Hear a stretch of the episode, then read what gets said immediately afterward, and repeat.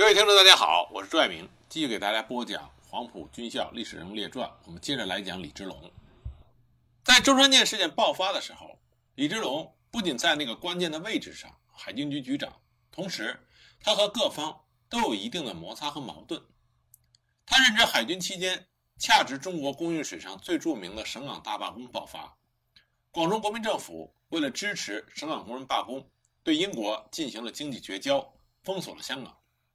但是香港的资本家和广东的一些商人为了经济利益，不顾民族大节，从事走私活动，这严重影响了广州政府对应经济绝交的效果。因此，为了从水路查禁走私，李之龙领导的海军局责无旁贷。海军局派遣战舰参加了省港大罢工中的封锁海口行动，查处了广州政府内部的走私大老虎——虎门要塞司令陈兆英。并且不顾陈的求情，没收了走私船只和货物。自此，李之龙和陈兆英就结下了仇恨。而在中山舰事件爆发的时候，蒋介石其实早已经对李之龙有所不满。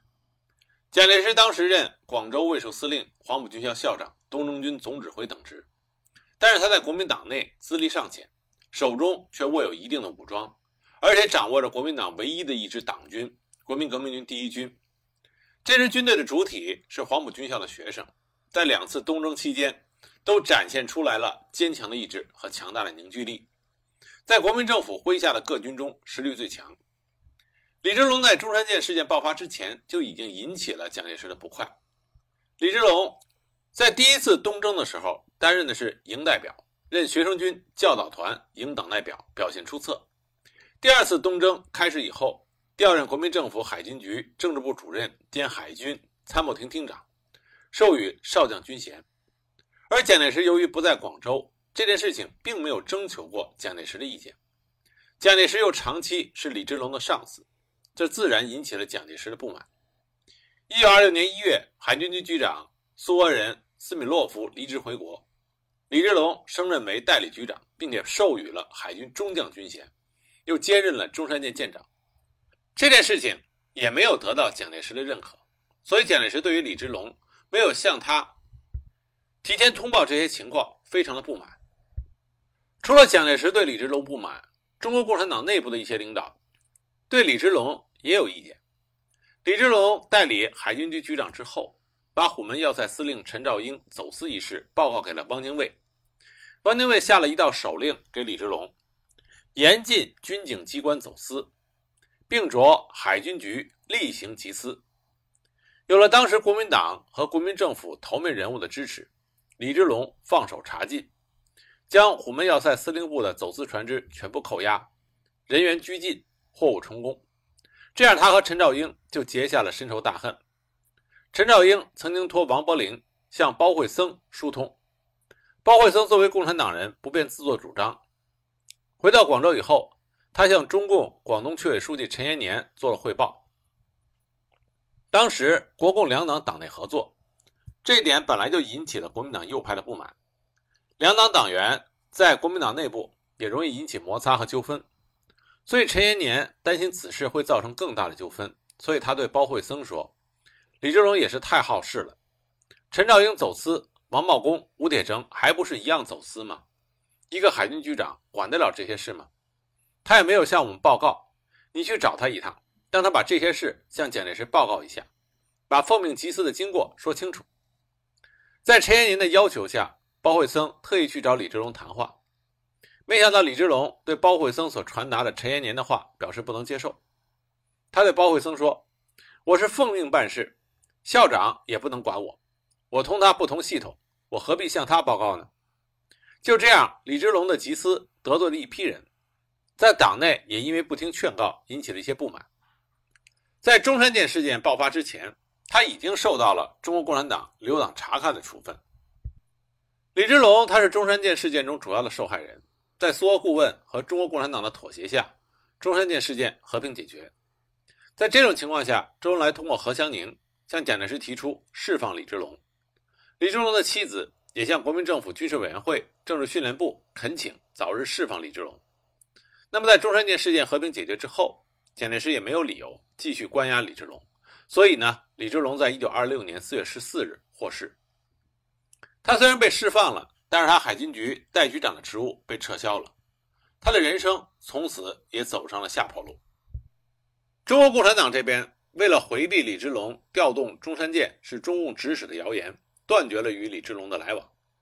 陈独秀在给蒋介石的信中称，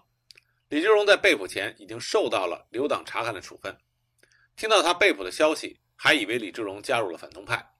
可见当时中共中央对李志龙已经不信任了。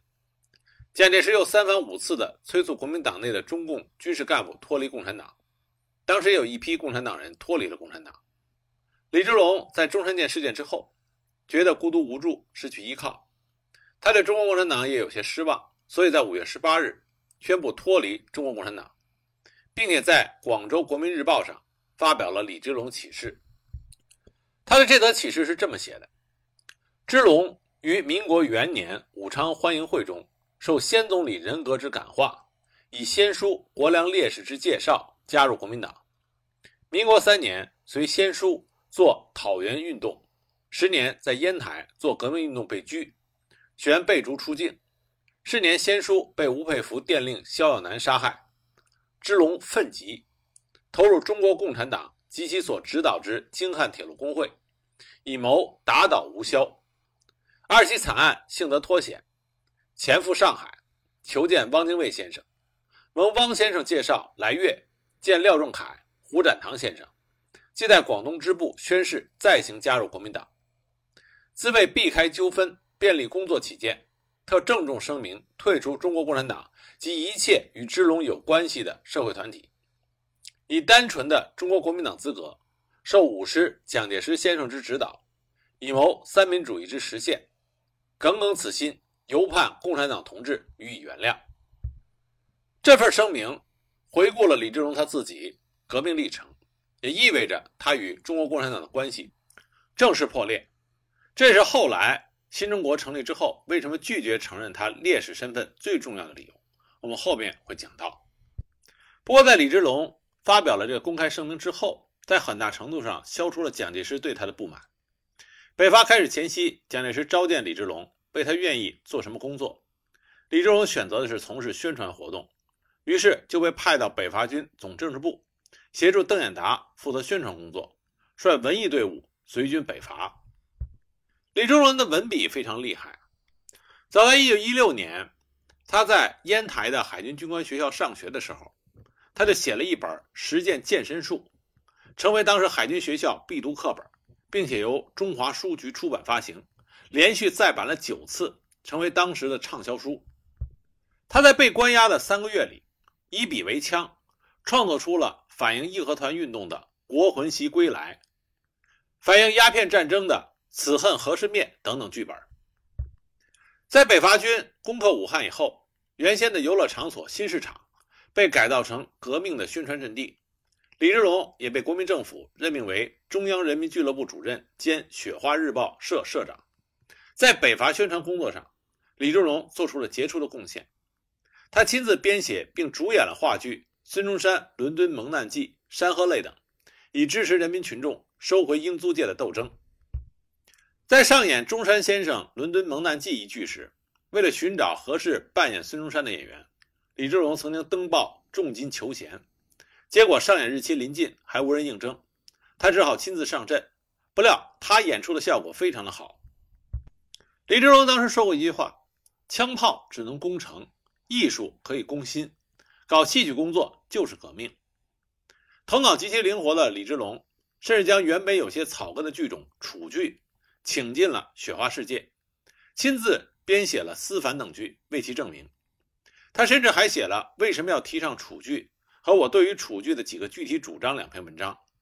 他文中写道：“楚剧一。”多半描写平民的生活与社会问题。二，唱词是极通俗的日常生活对话，这都是很好的材料。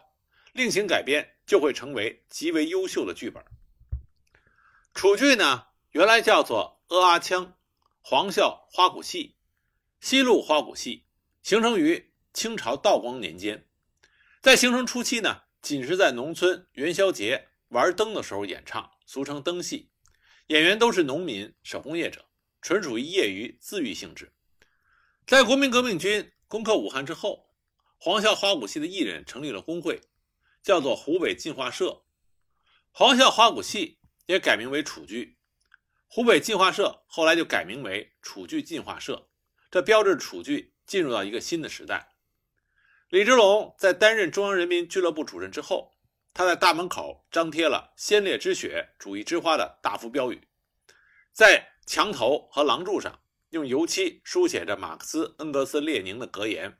并且设有演讲厅。李立三、吴玉章、瞿秋白、邓演达、刘少奇、周恩来、宋庆龄、何香凝等先后都应邀在此发表过演说。李之龙的创作热情是高涨的。除了我们之前所说的反映义和团运动和鸦片战争题材的两部戏之外，他还编出了以现实革命斗争为题材的《二七惨案》《革命军来了》《三个商会会长》《工厂主》《叶未央》《弃妇》等新剧。而在他倡导下，楚剧进化社在雪花世界除了演出传统剧目之外，还演出了根据日本作家菊池宽名剧《复归》移植的《复之归家》，由唐幸天。根据德国作家歌德名著《史维拉》改编的《费公治自杀》，旧瓶装新酒，中国人演外国戏，这两部剧在武汉上演以后轰动一时。为了提高楚剧艺人的文化素质，李之龙成立了楚剧进化社演员训练班，自己亲任主任。他邀请社会名流分别为训练班一百多名学员讲授各种文化艺术知识。他本人讲授演员的修养，在讲授中强调演员要注意人格修养，追求艺术的精进，要把楚剧的演出看成是宣传革命、教育平民进步的需要，不可以只顾赚钱吃饭。在李之龙提高楚剧剧员人格与生活待遇的主张下，楚剧艺人先后参加了慰问北伐生命员、声援上海罢工工人、救济灾民等多项义演，并且与苏俄的。姐妹歌舞团、京汉名伶同台献艺等等，这些活动扩大了楚剧的声誉，也提高了楚剧在社会地位。李振龙十分的重视楚剧的剧目，他赞扬楚剧的歌词是极优美的民间文学。他主张发扬楚剧常于表现社会问题的优势，更多的反映妇女与婚姻的问题、大家族制度问题、遗产继承问题、童养媳问题等等。一九二七年三月二十二日。由李之龙改编导演的《小尼姑思凡》正式在雪花事件大剧场演出，楚剧名伶纷纷的轮番参加了表演。为了排演好《思凡》，李之龙满怀着革命激情，以火辣的语言撰写了导演法，将歌剧、话剧的一些艺术手法运用到了楚剧的排演场。他是楚剧发展史上第一个制定导演构思的执行导演。这段时间。李之龙找了他最热爱，也是他最有兴趣所从事的事业。很可惜，好景不长，国共破裂的风暴依然将李之龙卷入其中。在四一二反革命事变之前，蒋介石还专门发了一封电报给李之龙，让他立即去南京。可是李志龙不为所动。在蒋介石发动了四一二反革命事变之后，李志龙在中央人民俱乐部主办的《人民日报》上发表了《三二零反革命政变真相》。这篇文章揭露了中山舰事件的真相，公开痛斥蒋介石。李志龙当时据说是想恢复中国共产党的组织关系，但是陈独秀、张国焘等人拒绝给他恢复党籍。宁汉合流之后，李志龙听说中国共产党要在南昌举行暴动，所以他就赶去南昌。在他到达的时候，起义军已经撤离了，随即他又前往上海。企图利用他原来海军局局长的身份，策动中山、宝璧、自由等军舰的起义，但是未果。不久，他又前往广州，以港商的身份从事海军的兵运工作，但是身份暴露，被迫东渡日本。一九二八年二月六日，李之龙从日本乘坐法国游轮经香港秘密回到广州，准备继续在海军中进行策反工作，结果一下船就被特务发现。当晚，特务就包围了。他在豪前路一百三十六号的住所，李之龙再度被捕。第二天，蒋介石得知李之龙被捕，当即发电报给主持广州清党的李济深，命令将李之龙押往南京。李济深接到电报之后，打电话给承办李之龙案件的海军第四舰队司令陈策，叫他将李之龙押送到自己的司令部来。但陈策以策动海军叛乱的罪名判处李之龙死刑，在二月八日将其在黄花岗执行枪决。临行前，李之龙给他的妻子写了一封遗书，里面说道：“我革命的义务现在结束了，不要悲伤，希望你把孩子抚养成人，继承我未完成的革命事业。”李志龙牺牲的时候三十一岁。一九五一年，李之龙的遗孀潘慧琴还有儿子李光慈向武汉市人民政府提出申请，要求追认李之龙为烈士。在此之前，一九四九年上海解放的时候，李之龙的两个弟弟就撰写了《李之龙简略》，呈报给中央和毛泽东主席。一九五零年，又受中国人民大学教授胡化之的约请，撰写了《李之龙烈士传略》。一九五一年十二月二十七日，中南行政委员会民政局指示武汉市民政局，就李之龙是否为了革命而死，亦为叛徒，尚有待继续了解。同时，中南民政局向周恩来总理、董必武副总理、武汉市市长吴德峰等人发函，请求提供相关的证明和意见。一九五二年九月四日，中南民政局正式复函武汉市民政局，内称关于李之龙是否可成烈士一案。前经周总理、董副总理函电证明，及吴德峰同志口头证明，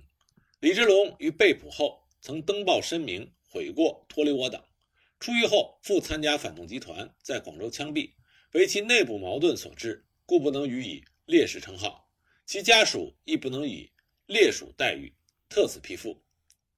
周恩来、董必武所提供的证明，最后决定了李之龙是否是革命烈士，亦或是革命的叛徒的结论。周恩来在广州期间和李之龙共事甚多，董必武呢又是李之龙加入共产党的介绍人，后来又在武汉中学共事，加上两个人建国之后在新中国的地位，他们的意见自然是很有权威。那么，之所以否定李之龙的烈士资格，其原因主要集中在三点：第一，李之龙的被捕与中共无关。中山舰事件事发当天，李之龙在广州寓所被捕，尽管他的身份是共产党员。但当时，他受到了留党察看的处分。陈独秀在一九二六年六月四日给蒋介石的信中提到了：当李之龙因中山舰案被捕消息传到此间时，我们因为李最近曾受留党察看的处分，以为他已加入了反动派。后来见报上登载了中山舰案乃是李之龙受命于共产党的倒蒋阴谋，我们更觉得离奇。最后收周恩来来信，才知道李之龙是上了反动派的圈套。凭空受着反革命的灾污，这是我们不能够再守沉默的了。蒋介石一直认为中山舰事件是汪精卫和苏俄军事顾问团团长季山嘉计划劫持他到中山舰，然后北上送到苏俄去软禁的一个阴谋。蒋介石在一九二六年六月二十八日总理纪念周上的训话里也公开表示过，三二零的事件完全与共产党是没有关系的。由此可见，当时中共中央当然包括周恩来。认为李之龙是上了反动派的圈套，凭空受着反革命的灾污，他的被捕自然与革命无关。第二，李之龙被捕后的脱党情节，周恩来、董必武在提供中南民政局函调证明的时候，确认李之龙在被捕后有脱党叛变情节，其主要依据就是1926年5月18日广州《民国日报》刊有的李之龙启事。这个启事中，李之龙明确提出了他脱离中国共产党。据周恩来回忆，在蒋介石任军长的国民革命军第一军中，退出国民党和第一师的有两百五十多人，其中就有黄埔学生中蒋介石最得意的蒋先云，只有三十九人退出了共产党。李之龙在这个特定的环境下做出了退出共产党的决定，实际上也为他之后不能被追认为烈士埋下了最沉重的伏笔。第三，李之龙被杀并非是参加共产党的活动。至于周恩来、董必武在提供中南民政局函调证明中所提出的出狱后复参加反动集团，在广州枪毙为其内部矛盾所致，是因为李之龙在宁汉合流之后组织海军兵运，并不是共产党所组织的革命活动，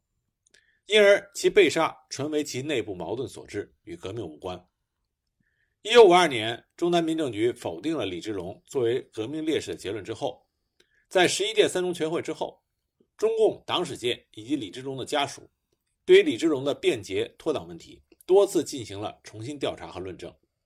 而其中有代表性的有吴玉章、聂荣臻和当年黄埔第一期学员李其忠、原广东区委组织部秘书饶卫华、早期广东工人运动领导人谭天度等人出具的证明材料，说明李之龙没有叛变行为。但真实存在的李之龙启事，却是一道不能逾越的历史鸿沟。所以，直到今天，李之龙仍然没有被追认为烈士。但是，无论李志龙是否是烈士，我们应该看到李志龙的身上充满着那个时代热血青年高涨的革命热情。他的理想和抱负是和国家民族的命运息息相关的。但是，年轻人人生历练的不足，经验的不足，很容易。让他们在那个大时代的变迁中折戟沉沙，甚至粉身碎骨。但是，对于现在的我们，不应该是以成败而论英雄，更应该看到他们那份为国为民的赤子之心，这才会对我们的现在和对我们的未来有所帮助。